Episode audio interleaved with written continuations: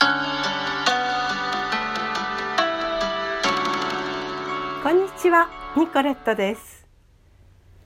今日はまずお便りをご紹介したいと思います。ようこさんからです。いつもありがとうございます、ようこさん。ヨーロッパは美術館が多いのですね。私も美術館巡りが大好きなので行ってみたいですね。ね、どこまでいらっしゃったことあるのか分かりませんけれども、まあ、ハンガリーをはじめとしてウィーンとかね私はねそんな行ったことはないですけれどもパリの3つの美術館をはしごした時はさすがにそういうことはやるものじゃないと 言われているのにねやっちゃったんですよね。足の裏に豆ができましたけれども。あとベルギーとかね。まあ行ったことないところとしてはやっぱりあのイギリスとかあとヨーロッパじゃないけどロシアにも行ってみたいですよね美術館ね。それからまたあのカンテレについてご感想いただきました。カンテレ綺麗な音ですねってありがとうございます。もうちょっとね練習してもっといろんな曲が弾けるようにしますね。はい、もう一つ。歌を歌ったり楽器を弾いたり仕事をしたりいつ休むの？と驚いていますということですが、休んでますよ。私ね、睡眠時間がとても大事なので、まあ、7時間は寝るようにしています。できれば12時前に寝たいんですけれども、静まってからいろいろやってると遅くなっちゃいますよね。まあ仕事がですね、私は1週間に2回しか今行ってないので、あと1月に2回行くところがあります。ですから平均して1月に10日間しか行かないので単純に計算すると3分の1ですよね。でもねそれ以上増やすとね体がねもう持たないんです。私年ですから。無理しないようにしています。でいつ休むのっていうことですが睡眠時間を十分とってあとね眠くなった時にあの、それをね、我慢しちゃうと頭痛が起きるんですよ。でね、これをきっかけにしてね、一日中頭痛が続いたりするんです。ですから眠い時には、まあ、うとうとでもいいから寝るようにします。電車に乗ってる時には、あの、座れた時には電車の座席でね、10分ぐらいうとうとするのが一番いいんですよね。いざ布団に入って寝ちゃうとですね、かえって寝すぎて余計に頭痛が激しくなったりします。だから10分ぐらいが私にとっては一番いいんですね。楽器を弾いたりという暇っていうのはね、あんまりなくてですね、本当はね、毎日やんなきゃダメでしょ？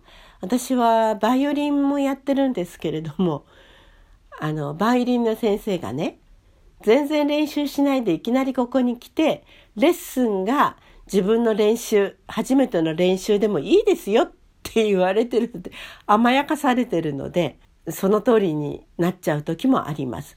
ですから1週間に1回は、あの、弾く時間がある。そんな感じですね。歌もね、毎日本当は歌わなきゃならないんですけれども、毎日は歌わないですね。あの、今このコロナですからね、合唱練習が中止になってますし聖歌隊の奉仕も中止になってるんですけれどもコロナがねあの収束しますと合唱練習が1週間に1回と聖歌隊も1週間に1回ありますのでねそのためにちょっと声出しを毎日ではないんですけれどもねやりますね。まあ、うちはね恵まれてましてねあの普通の団地なんですけどねマンション形式の団地なんですけど1階で前に住んでいた方がピアノの教師をなさっていたんですね。それでね全部ねあのお家を改装しリフォームしまして防音装置を入れられたんですね壁と壁の間に。そしてね窓がね二重窓になってるんですね。ですから外の音があまり入ってこないし自分が演奏する音とか歌う歌もね普通のうちほどは外に響かないんですね。まあ、ちょっと上のうちにはどうかわかんないんですけどでも天井にも防音装置がしてあるということですのでそれでちょっと助かっています。まあ、玄関から外には結構聞こえるんですよね。ですから玄関の扉からあの夫などが帰ってくる時にあの外に聞こえたよなんて言われたりはします。でも防音っていうのは大事ですよね。皆さんもぜひお便りください。このスマホをですね、こうスクロールしていくと下の方にお便りマークがあります。封筒のマークですね。そこをクリックすると、えお便りが書けるように短くても長くてももう自由自在。ですからね、ぜひお便りください。また質問も受け付けています。ぜひよろしくお願いしますね。放送の中で、配信の中でご紹介していきたいと思います。では今日はですね、え私がハンガリーに行った時から親子ともどもお世話になっているカーロリ・ガシュパール大学の先生でいらっしゃる方ですね。その方からのご紹介で、学生さんが、えー、ハンガリーの案内を作成しています。これからですね、時々え学生さんの記事をご紹介していきたいと思います。今日はですね、学生さんがお書きになったエステルゴムについてです。日本語の監修はその知り合いの先生がなさっています。日本人の先生ですよ。エステルゴム。エステルゴムはハンガリー北部にあるブダペストから 40km 北西に位置する都市です。人口はおよそ3万人でドナウ川右岸沿いに位置しています。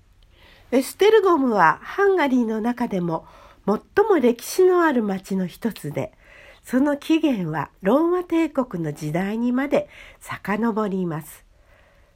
都市名はゲルマン語オステルリングムに由来しています。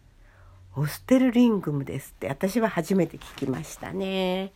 そこからエステルゴムという名前がついたということですね。はい、続けますよ。ドナウ対岸のスロバキア領シュトゥーロバとエステルゴムを結ぶマーリア・バレーリア橋。これは第二次世界大戦中の1944年にドイツ軍に破壊されたまま残っていました。しかし2001年に復旧工事が終了して現在は車や徒歩で渡れるようになっています。私もですね、橋が壊れた状態の時に何度か行きましたし、橋が修復されてからも行きました。はい、では続けます。エステルゴムの名所についてお話しされています。エステルゴム大聖堂エステルゴム大聖堂はハンガリー最大の教会の建物です。大聖堂の高さは100メートルですので建物の上に到達するために18頭のキリンが互いの上に立つ必要があります。えー、ユーモアがありますね。はい、続けます。その内部の床面積は5660平方メートルで、長さは118メートル、幅は49メートルあります。真ん中のドームの上にある十字架は7メートルの高さです。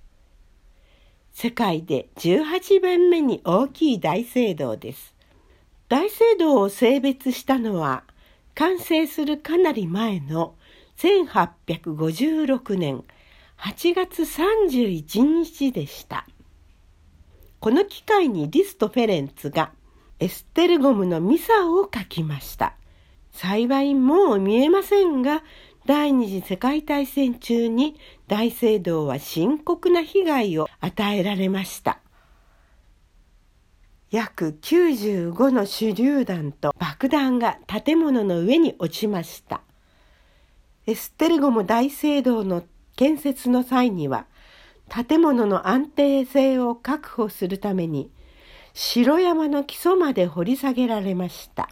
壁の厚さは聖堂地下室で17メートルもあります。大聖堂はエステルゴム城の内部のセント・イシュトバン広場にあります。元の教会はセント・イシュトバーン王によって城山の上に建てられました。セント・イシュトバーン王はハンガリーの初代の王です。これは1180年に火事で焼けてしまいました。後に他の教会も建てられました。聖アダルベルトという教会です。バコーツ聖堂はこれの一部でした。これはルネッサンス様式の礼拝堂です。興味深いことにこれはハンガリーのルネッサンス建築の中で唯一残っている作品です。